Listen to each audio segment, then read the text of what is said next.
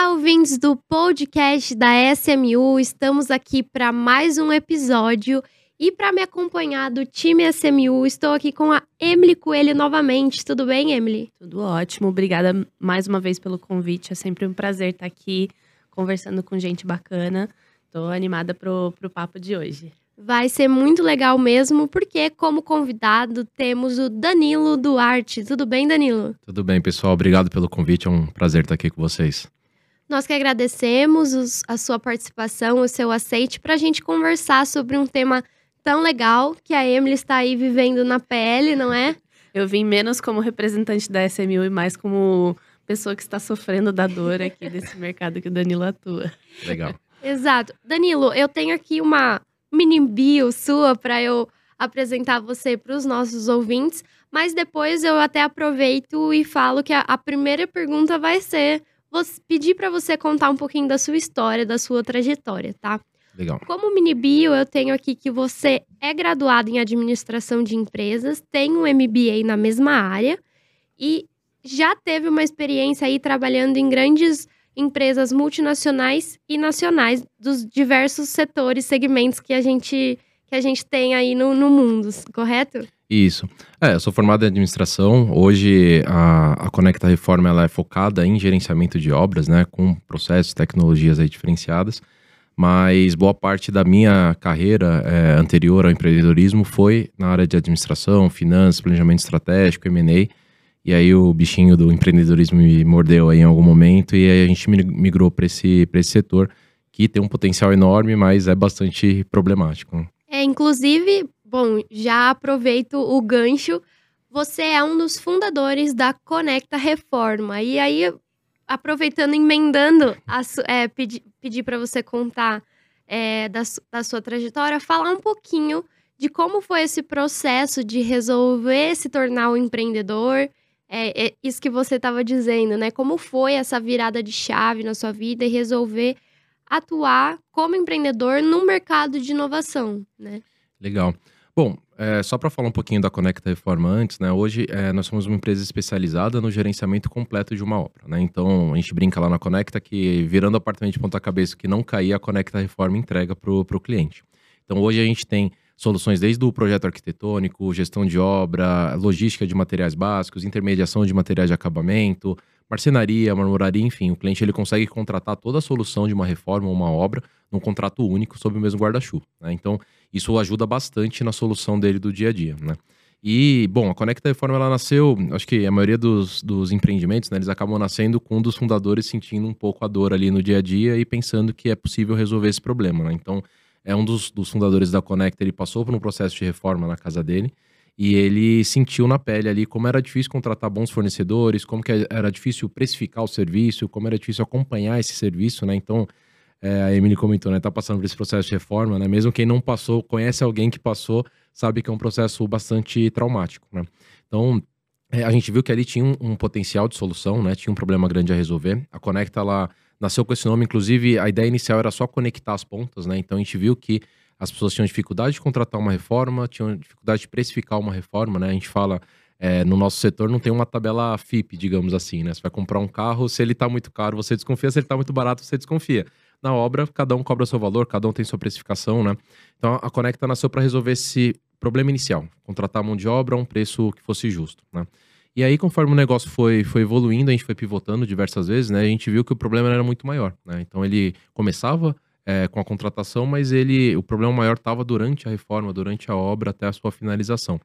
E aí a gente começou a criar essas soluções, né? De trazer outros tipos de serviço, trazer a questão do projeto arquitetônico, fazer toda a parte logística, de gestão, para oferecer para o cliente uma solução como um one-stop shop, digamos assim, né? Então, tudo que ele quisesse contratar para a reforma dele, ele encontraria na, na Conecta. Né? Então, a nossa trajetória começou assim, vivendo um pouco na pele o problema e depois desenvolvendo uma solução para isso. Maravilha. E é, é, bem legal que as histórias de como surgem a ideia de, de pensar naquela inovação, a Emily que está lá diretamente é, dentro da SMU, tendo esse contato com os empreendedores, as melhores ideias elas surgem da, daquele empreendedor que sentiu na pele a, a dor, né? O problema. Com e certeza. aí tá propondo uma solução para aquilo. Com certeza. É, É, é muito natural do ser humano, né? A gente, quando a gente sente ali é, a dor na pele, a gente tem empatia pelas outras pessoas que vão sofrer essa, essa dor também e, e, e ganha uma motivação a mais para resolver essa dor. Então, é, é algo que eu ouço bastante dos empreendedores e com certeza é uma dor super latente no mercado. É, é engraçado, eu, eu comento com amigos e tudo, que eu era fã de programa de reforma, me achava especialista. Nossa, eu faço altas casas no The Sims. mas, é, mas é como todo reality show, ele não mostra nada da realidade. É, uhum. Trazendo paralelo para o nosso, pro nosso negócio, né, na SMU. É, se tem, tem os fãs aí de Shark Tank que vem ali o programa de uma hora e acham que analisar uma startup é só ver o pitch ali que, que os empreendedores é, apresentam para os tubarões e tudo mais e tá resolvido. É. Negócio fechado, mas não é bem assim.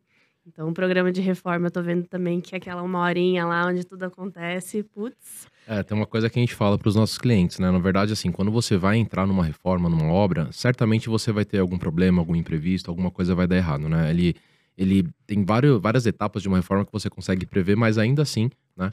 É, são pessoas ali trabalhando, são diferentes tipos de fornecedores. Às vezes, dentro de uma reforma, de uma obra, você tem 20, 30 fornecedores diferentes, né? Então, é bastante gente para gerenciar, com interesses diferentes, com vivências diferentes, né? Então, de fato, vai acontecer problema, né? O que a gente fala para o nosso cliente é assim: olha, você escolhe se você quer resolver esse problema ou se você quer contratar uma empresa que vai resolver todo esse problema para você, né?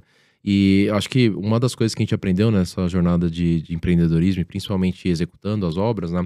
É que muita coisa se repetia. Né? E quando a gente olha para o mercado de construção de uma maneira geral, ele é um mercado que pouco evoluiu em relação a processo, é, digitalização, tecnologia. Né? Tem até uma pesquisa da Harvard que fala que o setor de construção e reforma ele só evoluiu mais em digitalização do que o setor de agricultura e pesca. Então ele está muito para trás. Né? É, não à toa, hoje a gente tem no, no mercado mais de mil PropTechs, Construtecs que estão tentando resolver diversos problemas dentro desse setor, né? com tecnologia, com processo, e é bastante isso que a gente faz na Conecta. Né? A gente já fez é, cerca de 250 projetos e obras, né? A gente já reformou mais de 25 mil metros quadrados, já movimentou quase 40 milhões é, em obras, né? E é, dentro de todo esse processo, uma das coisas que a gente fez é, para, de fato, é, pensar diferente, né? pensar um pouco fora da caixa, foi pensar em processos e principalmente em não repetir erros que a gente vivenciou. Né? Então, isso eu acho que é, é uma das coisas que o empreendedor tem que fazer bastante, né? Então, quando você começa uma empresa, independente do, do, do setor, você acaba se deparando com bastante coisa que você não vivenciou, né? No nosso caso, é, inclusive, nós somos em três fundadores, né? Só um dos fundadores, ele é, é, formado em arquitetura, ele tem experiência em obra, eu e o meu outro sócio, a nossa formação é de administração, né? Então, no começo a gente bateu bastante cabeça ali para conseguir amarrar as coisas, mas no final foi bastante positivo ter esse mix, né, de empreendedores com perfil diferente, porque a gente alia a questão técnica da obra e da reforma com a parte processual, administração e de gestão. Então, é, acaba que é, é, bastante importante essa parte de processo e tecnologia no meio do caminho, né? E o nosso setor ele evoluiu pouco, é um setor com muito potencial, é um dos maiores setores, né? Quando a gente fala de construção no Brasil, ele movimenta cerca de 650 bilhões por ano, né? São mais de 16 milhões de reformas, reparos e construções que são feitas é, anualmente no Brasil. Então, é um setor que tem bastante potencial mas, na minha visão, um dos setores mais problemáticos ali, com mais potencial de, de melhoria, de digitalização e tecnologia. Eu vejo que é um setor que as pessoas têm bastante dificuldade em ver possibilidade de inovação, porque, de certa forma, parece que é 100% aquela mão, mão, na massa mesmo, às vezes literalmente, né? Uhum. É, e, e aí é difícil você, você conseguir enxergar a entrada de uma tecnologia ou como isso é, é possível melhorar Inclusive, isso que a Emily estava falando, é esse o nosso objetivo aqui nesse programa, né? Conseguir ouvir de especialistas que estão no dia a dia daquele mercado, é, entendem o mercado a fundo, falando sobre ele, sobre o cenário e tudo mais. E aí eu até queria aproveitar e te perguntar, né? É, como é possível enxergar esse cenário de inovação dentro do, da área de construção civil? Sim. É, de fato, eu acho que tem, tem dois fatores aí dentro do nosso setor que acabam prejudicando um pouco essa evolução, mais no sentido de tecnologia e processo, né? É, primeiro, a questão técnica mesmo, né? Então, o Brasil ele tem um gap muito grande de, de mão de obra qualificada, né? Então, isso é, é, fato e acaba não só é, dificultando um pouco a evolução, como também a adoção de novas tecnologias, novos processos, né? É um mercado um pouco resistente a esse tipo de, de, de iniciativa. A gente vê é, muita gente acaba aprendendo de maneira meio empírica, né? Então o cara trabalhou com o avô, que trabalhou com o pai, aí ele aprende, ele é quase um artesão ali para colocar um piso, por exemplo, mas ele sempre repete os mesmos erros, ele não pensa em processo, não pensa em gestão, né? É, uma outra questão é exatamente a parte da gestão do negócio, né? Então, é, às vezes você tem dentro do mercado, e de fato existem bastante profissionais que são muito bons tecnicamente, mas a gente vê um gap muito grande de gestão, né? Então, eu, por exemplo, sou formado em administração. Quando você, assim, é, não existem muitos cursos específicos para quem trabalha é, nesse tipo de setor, personalizado para esse tipo de setor. Então, gerir, por exemplo, fluxo de caixa financeiro de uma empresa de maneira geral é diferente de você gerir um fluxo de caixa de uma empresa é, de reforma de construção. Né? Então, acho que talvez esses são os dois grandes pilares, né? A questão é, gap técnico, né, de mão de obra que a gente precisa resolver e a parte da gestão. Né? É, quando a gente fala do um pouco do que a gente faz na Conecta, a gente tenta principalmente aprender com, com os erros, né? Aprender com processos que são repetitivos, né? Então, quando você vai começar uma obra, por exemplo, tem um checklist que você precisa seguir para liberação do condomínio, documentação e tudo mais, né? Então, por que não digitalizar esse processo? Por que não já prever esse processo para todas as obras, né? Então, a gente é, separa bastante todos os processos que tem desde o início até o final de uma obra e tenta digitalizar esse processo. Né? Vou mencionar um outro exemplo. É, quando a gente fala de uma questão técnica, né, de elétrica, hidráulica, muitas coisas se repetem. Né? Então, como você instala um, um, encanamento, como você testa esse encanamento. Então, a gente também tem todos esses processos digitalizados para fazer com que a gente consiga se antever a, a, a eventuais problemas e conseguir, é, de certa forma, de uma maneira mais otimizada, é, verificar esses pontos. Né? Mas quando você perguntou né, do, do setor como um todo, eu acho que tem diversos problemas, assim, na verdade. Né? E o setor de construção eu acho que ele demorou um pouco para evoluir, né? Mas eu enxergo um pouco como menina dos olhos, assim, no, no momento, né? A gente tem bastante, mensalmente, nascem Construtex, Proptex, é, para tentar resolver problemas, né? E a gente está falando aqui de construção, mas a cadeia como todo tem diversos problemas, né? Então, seja na parte de construção, seja para alugar um apartamento, seja para vender uma casa, seja para logística de, de material básico, né? Isso é, é uma coisa que não funciona muito bem aqui, né? Não sei se vocês já tentaram, por exemplo, comprar uma torneira. Pra, um trabalho absurdo para chegar na sua casa, chegar do jeito certo, na especificação correta, né? Então, quando a gente olha a cadeia como um todo, tem diversas oportunidades. Eu acho que o setor ele demorou um pouquinho para andar, mas eu acho que de fato agora tem bastante gente olhando e bastante gente querendo participar desse processo de inovação. Legal. É, só fazendo a, a ponte aqui também. É o meu, o meu pai, ele é engenheiro também. É, é, é engraçado ver esses paralelos, né? Porque eu trabalho com inovação.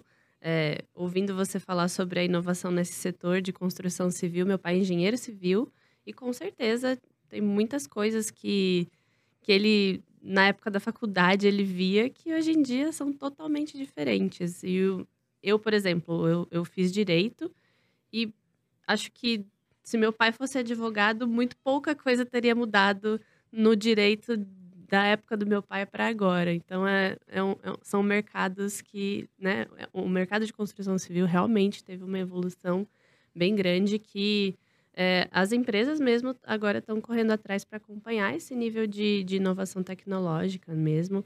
É, é, é, bem interessante ouvir você falar sobre isso. E uma outra coisa que eu gostei também é de ouvir você falar, que é algo que a gente também sempre é, puxa essa pergunta para os empreendedores que passam pelo processo da SMU é a questão da complementariedade entre os membros do seu time, né? Isso é bem relevante mesmo, porque é, até na, prática de vocês, vocês têm que falar tanto com o super especialista ali que está trabalhando para vocês, fazendo a obra, e passar essa visão para o cliente, que às vezes não tem esse conhecimento técnico de tudo que está acontecendo. Então, a complementariedade do time de vocês é é, é muito bem vista, tem que ser bem vista também pelos Sim. investidores, né, da, da SMU aí, ó. A complementariedade de time é um, é um ponto super relevante, porque é, é assim que a gente consegue ter uma solução que atenda bem a, a todo esse espectro de pessoas que, que se relacionam com a empresa, né? Então Sim.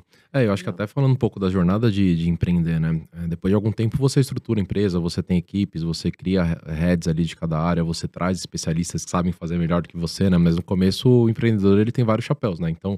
Num momento ele está fazendo comercial, no outro ele está fazendo financeiro, no outro ele está elaborando um contrato como se fosse um advogado, porque é, você é, não tem como contratar, né? Sempre uhum. é, várias áreas ali, né? Então, Acho que essa questão da complementariedade é muito importante, né? E acho que também a, a questão de, da, da, pessoa entender, né? Quando ela quer empreender, né? Muito se vende em relação ao empreendedorismo, né? Aquele lifestyle, aquela coisa bacana e tal.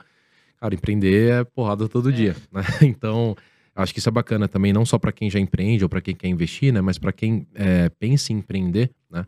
É, muito se vende assim, né? Quando dá certo, né? Mas esquecem de vender um pouco quando dá errado ou o trajeto até ali, né? Então, não só a complementariedade é importante, é importante também o empreendedor ele tá disposto a ter vários chapéus ali, tomar porrada todo dia, levantar e, e, e, colocar de pé uma outra solução, pivotar, né?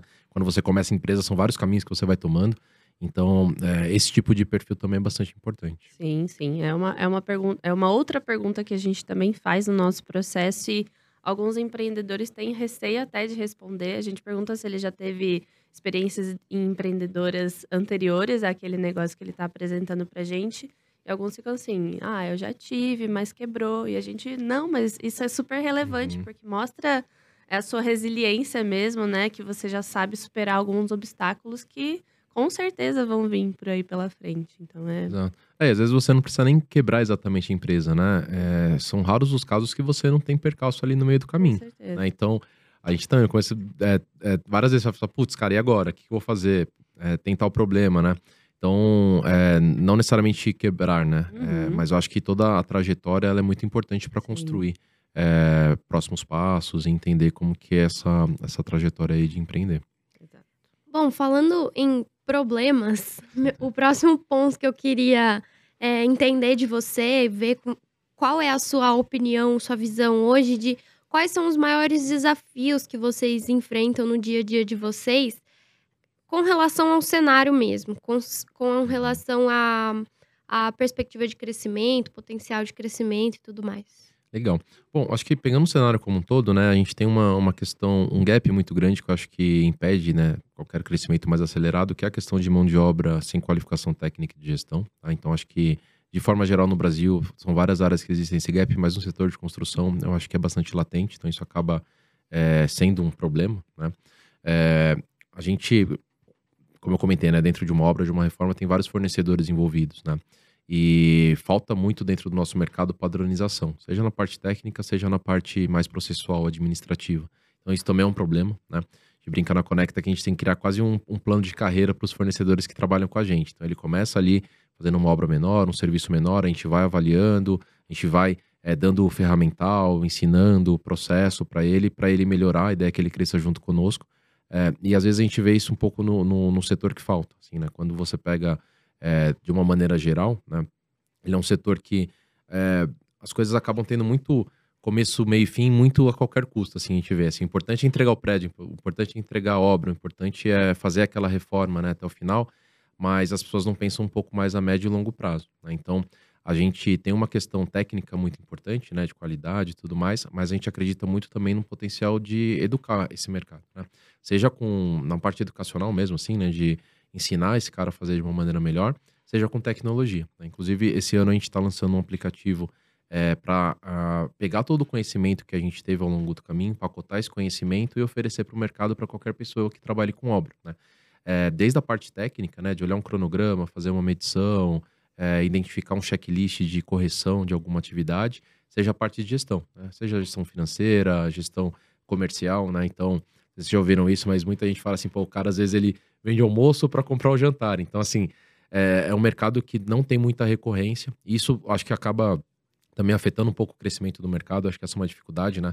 Porque aquele empreiteiro, aquela empresa de construção, se ela não sabe o que vai acontecer no dia seguinte, ela tende a não se estruturar melhor, tende a não contratar ferramentas, tende a não treinar mais o time, porque ela não sabe o que vai acontecer no dia seguinte, né? Então, é, conforme o mercado vai se profissionalizando, acho que gera também uma recorrência interessante e vira um, um ciclo virtuoso é, para qualquer empresa conseguir crescer mais e surfar melhor nesse mercado. Né? Como eu comentei, é um dos maiores setores do Brasil. Né? Ele flutua bastante com a economia, mas ainda assim é um setor é, dos mais relevantes. Né? Então, é, eu acho que a longo prazo, de fato, a gente tem que olhar isso com mais carinho, porque é, é um setor muito relevante, com várias problemáticas e com muita gente boa a fim de resolver também. Né? Então, acho que tem uma, uma equação interessante aí a longo prazo. É, é um setor que está muito ligado na questão de ser um dos maiores sonhos do, do brasileiro. Na verdade, eu até colocaria pessoas no mundo todo, mas olhando para a cultura do brasileiro, que é a casa própria, né? Que está muito ligado à casa própria. E aí, falando um pouquinho dessa visão da pessoa que não é o. Porque nesse momento você falou da questão educacional do profissional que atua na área de construção civil. Falando da pessoa agora que, que não é. que vai só comprar ou só ser o Uhum. cliente, vai só participar da reforma. Como fazer essa, essa jornada para essas pessoas compreenderem o cenário como um todo, não serem totalmente leigas, vamos dizer assim, estarem preparados para para quaisquer desafios que possam aparecer. Sim. É, quando a gente fala do lado do cliente, né, de quem contrata esse serviço, acho que também é, é um desafio bastante interessante, assim. Vou voltar na parte da recorrência. Geralmente quando a pessoa... Geralmente a, a reforma ou a obra é o segundo maior investimento da vida da pessoa e só perde para a aquisição do imóvel, né? É, e geralmente a pessoa não faz uma reforma todo ano, né? Quando a gente olha aí, sei lá, um brasileiro médio, assim, digamos assim, ele vai fazer uma, duas, talvez três reformas ao longo da vida inteira dele, né? Então, assim, acho que o fato de não ser um serviço que a pessoa tem recorrência, ela acaba, é, talvez, esquecendo um pouco de alguns cuidados que geralmente você toma num serviço de, de recorrência. Então, sei lá, você vai comprar um carro, você sabe, como comitê da tabela FIP, você não vai pagar muito mais barato porque vai dar problema, não vai pagar muito mais caro também porque vai ter alguma questão ali, né? É, mas isso está muito mais no nosso cotidiano, tá? É, assim como qualquer outro serviço assim do dia a dia. É, eu, eu sinto um pouco assim que o mercado, de certa forma, seja por conta da, da não recorrência né, de contratação desse tipo de serviço, seja por conta é, do, da, da, da pessoa ser leiga também, né? é, não, não entender muito bem daquilo, a pessoa acaba é, tendo alguns compar- comportamentos na- no momento da contratação que não são muito benéficos para ela mesma. né? Então, quando a gente fala de obra, de reforma, da- um dos pontos chaves é o planejamento. né? E quando a gente fala de planejamento, é a pessoa, primeiro, se planejar financeiramente para contratar aquele serviço. né? Então, ela tem que entender direito quanto que aquilo vai custar e se planejar para aquilo e entender que no meio do caminho, eventualmente, pode ter alguma eventualidade, ter algum problema, né? Então, sei lá, para quebrar uma parede, encontrar uma coisa lá que ela não sabe, ela tem que ter recurso para conseguir lidar com aquilo, né? É, outra questão que a gente fala bastante no nosso mercado é o projeto arquitetônico, né? O Brasil, ele é um do- dos países que mais tem arquitetos, né? A gente tem mais de 200 mil arquitetos, tem quase 30 mil é, escritórios de arquitetura no Brasil, e ainda assim não é um serviço que as pessoas contratam com bastante frequência, né? E quando a gente fala do, do arquiteto, né, como é, ele é o maestro ali da obra, digamos assim, né? Então ele vai desenhar o projeto, ele vai especificar, ele vai ajudar a ter um prazo melhor. Então, assim, quando a pessoa entra na obra sem um projeto mínimo que seja, fatalmente o prazo não vai ser cumprido, ela vai ter retrabalho, ela vai gastar mais do que ela precisa, né? Mas às vezes o cliente fala assim, não, putz, projeto arquitetônico ele não, não é necessário. Ainda é tido como um artigo de luxo, vamos dizer assim. Exato. né? E, e a gente tem várias iniciativas dentro do nosso setor, seja para baratear né, o, o projeto arquitetônico também com tecnologia, né? Então hoje você tem várias soluções que conseguem baratear esse, esse custo, é, seja para conseguir conectar as pontas, né? Então o cara já faz o projeto, ele consegue conectar com o mobiliário que ele vai comprar, ele já consegue conectar com a empresa que vai executar. As próprias construtoras, né? Acho que estão fazendo um movimento bastante interessante nesse sentido, né? Antes a construtora ela se preocupava em entregar só o prédio e passar para o próximo, né? É Aquela coisa lá, ah, não, prédio pronto para apartamento pronto para morar. Não existe isso. Uhum. Então, o pronto para morar é você entrar numa obra logo de cara, né?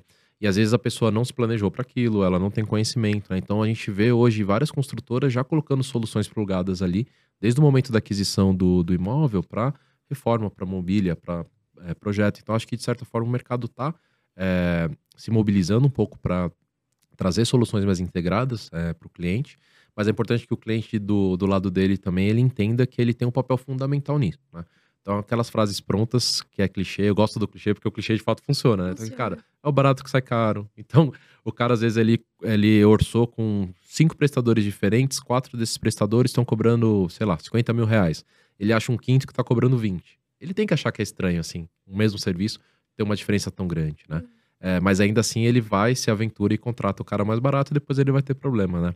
Então, eu acho que também passa um pouco para a educação de quem contrata esse serviço, é, entender que sim, é um serviço relevante, é um investimento relevante, como eu comentei, né? Então, assim, se é um investimento relativamente baixo, tudo bem você correr o risco, mas, pô, às vezes é o segundo maior investimento da sua vida. Então, você tem que tomar cuidado na contratação. né? Então, passa pelos dois lados, né? O mercado evoluir e os, os clientes, né, os consumidores se educarem também nesse sentido. É, eu queria fazer só uma pausa. É o, cronômetro não tá, tá desregulado. Eu queria saber quanto tempo tá- já deu. 26? Tá, então tem, tem bastante aí. Vou puxar de novo aqui.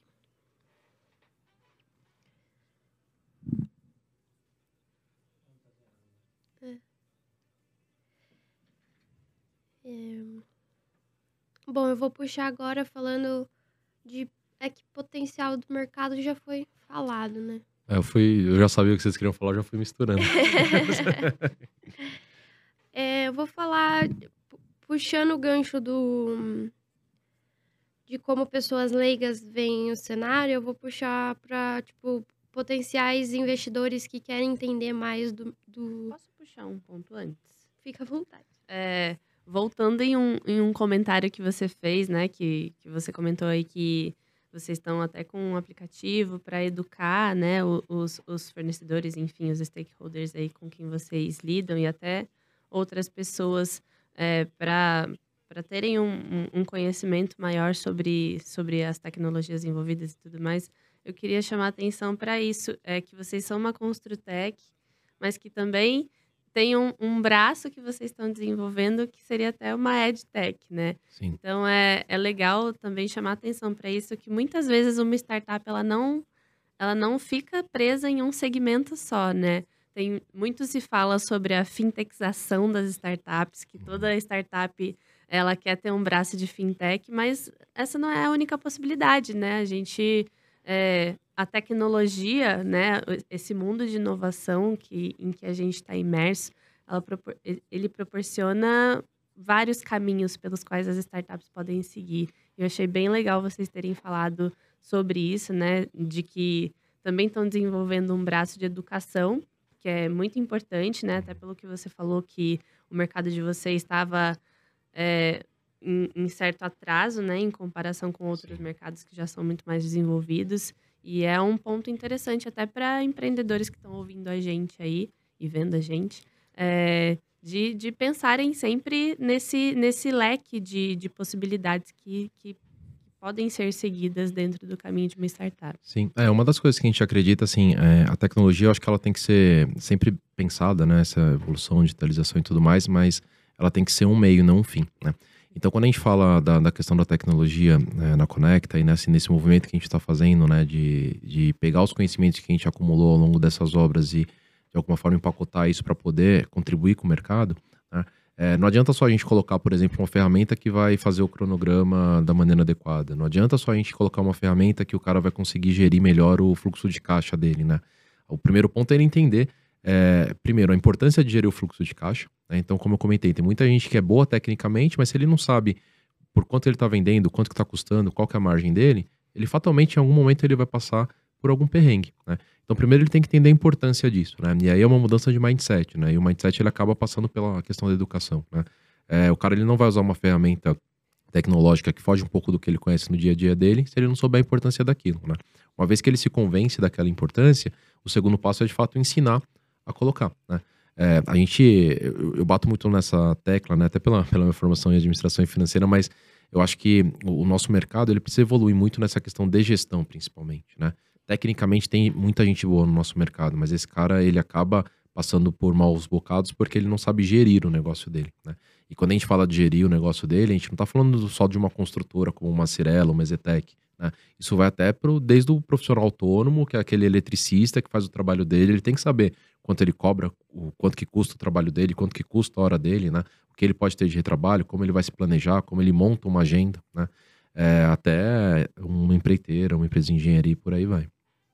Maravilha. E agora eu queria aproveitar e puxar um ponto que é com relação a investidores, né? Como a gente pode.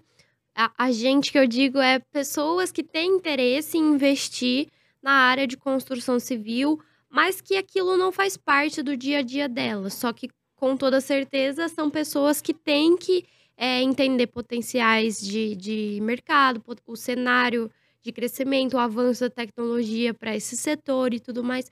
Como então é, como investidores conseguem olhar para esse cenário, mesmo não sendo do dia a dia deles, e ver um potencial, ver um, um crescimento aí mais certo? Sim.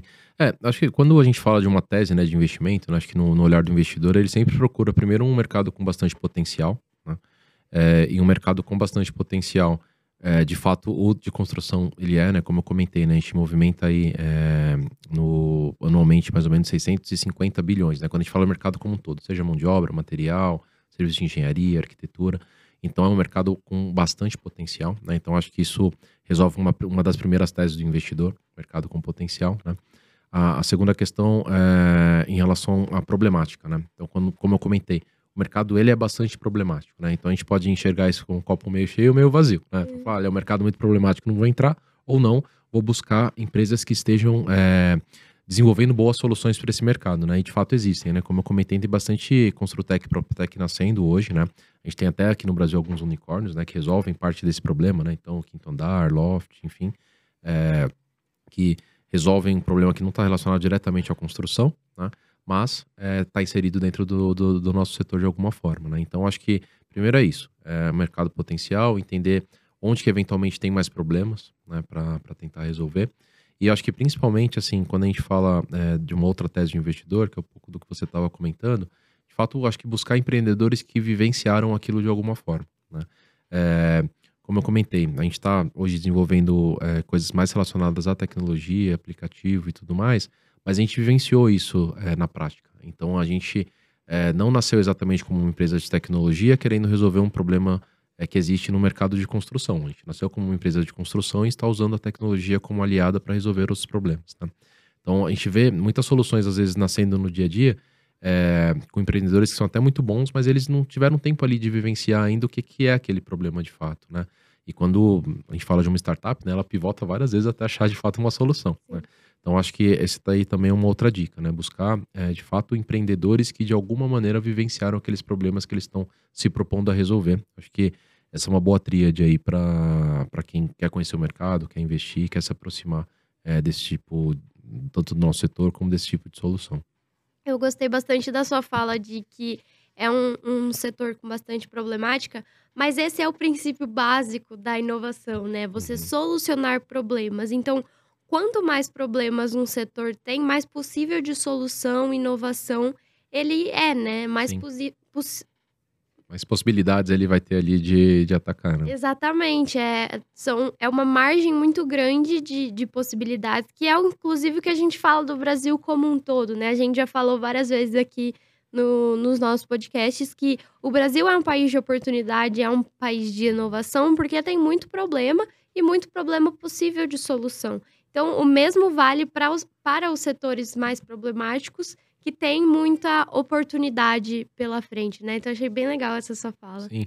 É, às vezes, quando a gente começou a, a Conecta, a gente ouviu muito, assim, acho que quase todo empreendedor, quando começa, escuta muita coisa ruim, assim, Nossa, vocês estão malucos, vão entrar nesse setor, como que é um setor problemático, não tem jeito e tudo mais. Inclusive de investidores, né? A gente já ouviu bastante isso, né? É, mas é, é importante esse ponto, né? Se não tiver problema para resolver, num mercado que tenha potencial, é, também não, não tem muito espaço para você crescer, né? É, então, acho que de fato o nosso setor, ele às vezes ele é um pouco é, subjugado, digamos assim, putz, não é um setor problemático, não dá tal, mas é, eu acho que é um setor que as pessoas estão começando a olhar com melhores olhos. É, a gente está vendo vários movimentos de é, investimento no, no, nosso setor, né? seja e, e, de diversas formas, né? seja de investidor anjo, seja de, de investidores profissionais, seja até é, de venture, é, de corporate venture, né? Então a gente está vendo várias empresas, né? É, criando hubs, é, investindo em, em, soluções, né? Então várias construtoras estão é, fazendo esse movimento, várias empresas da indústria, né? A gente mesmo recebeu o investimento da Juntos Somos Mais, que é uma empresa, é, a junção né, da Gerdau, da Votorantim e da Tigre. Então se a gente pegar essas três empresas, são empresas centenárias que, sei lá, ajudaram a construir o Brasil praticamente e estão apostando em inovação. Né? Então acho que, que é um movimento interessante de, de ficar de olho e principalmente se antecipar. Né? Depois todo mundo entrar, depois todo mundo conhecer, depois todo mundo investir, também as oportunidades pensando do lado do investidor, elas vão diminuindo, né? Exatamente. Eu ia comentar justamente sobre isso, né? Que você mencionou, né? Que é um mercado que já tem alguns nomes grandes, né? Em, em, em questão de startups, tem Quinton Dar, tem Loft, e que são possibilidades de eventos de saída até para as startups em que os investidores estiverem olhando para investir. Sim. Então, o investidor também tem que sempre é, tem em mente isso, o momento em que ele vai sair do investimento, que é quando ele vai ter o retorno desse investimento. Exato. Então, é um, é um, mercado que é aquecido e que tem grandes nomes e que tem é, os nomes tradicionais se interessando em inovação, então tem muitas possibilidades aí que vão gerar esse. É, isso é interessante que você comentou em relação à saída, né? Às vezes, quando a gente pe pega a jornada inteira de uma startup, no momento que ela nasce, ali, desde o investidor anjo até eventualmente um IPO, né? Que é uma jornada muito grande, uhum. é, não necessariamente essa é a única saída quando a gente fala de empresas do nosso setor, né? Então, a gente está vendo é, grandes construtoras adquirindo empresas, né? Grandes é, empresas da indústria adquirindo também startups, né? Então, é, a gente conversa bastante com o pessoal do mercado, assim, dessas empresas mais tradicionais, e uma das coisas que, que eles nos falam bastante é assim, olha, quando você, sei lá, pensa numa empresa como uma Gerdau, por exemplo, é, você tem um bicho enorme ali já para tocar, né? É difícil você é, é, inovar, né?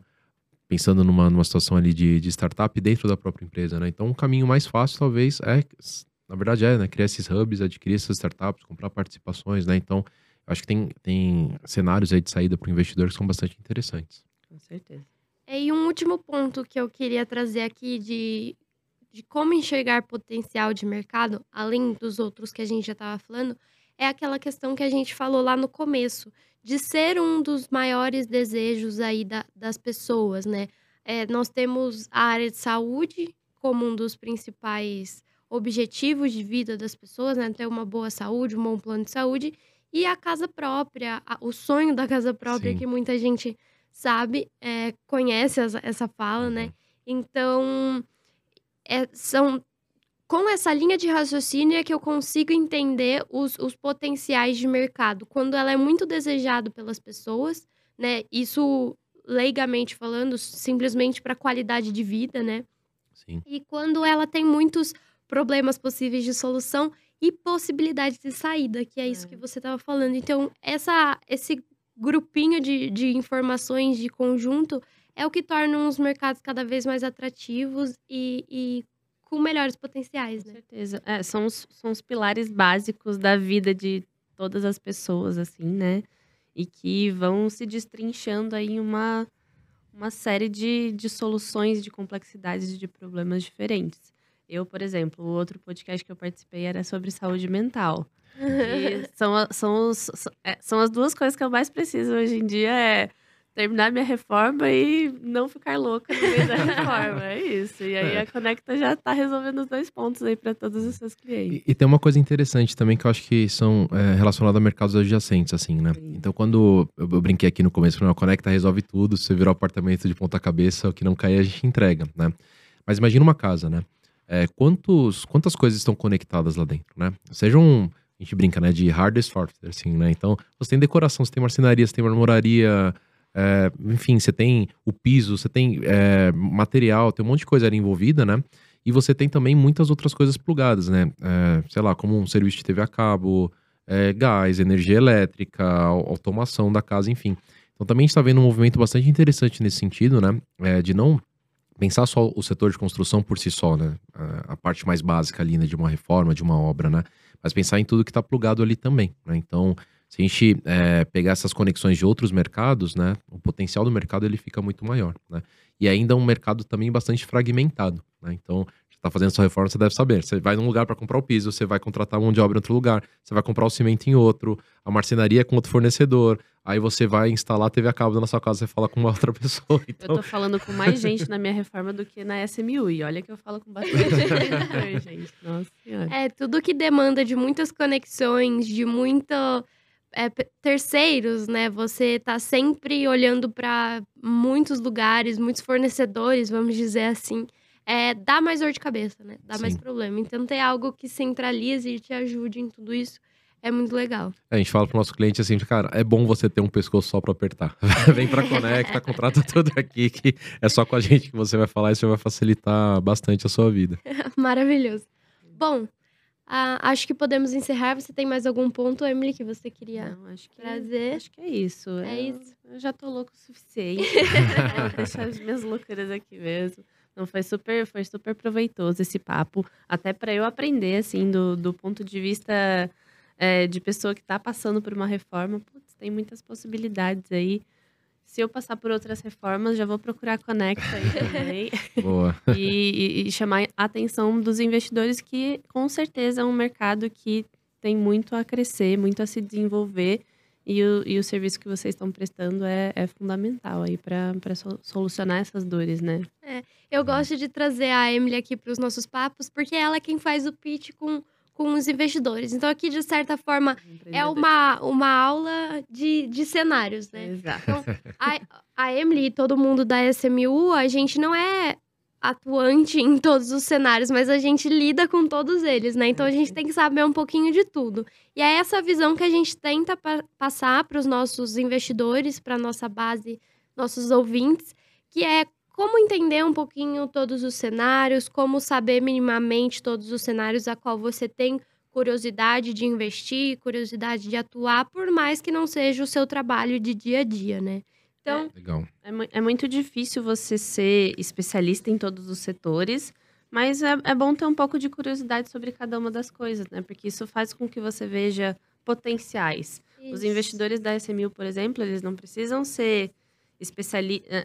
O, o, o tipo de investidor que, que somos nós é, não é aquele investidor que vai acompanhar ali, né, toda, todos os papéis da, Dá da, palpite da o tempo empresa. todo, né? Exatamente. É um investidor que está ali é, de uma forma mais distante, mais interessado em ter o retorno do seu investimento, mas para vislumbrar essas possibilidades de retorno tem que ter aquela curiosidade. É Sim. curiosidade. É, uma coisa legal também são as conexões, né? Tem aquela Exato. frase do Steve Jobs, ele só vai entender a conexão dos pontos olhando em retrospectiva, assim, né?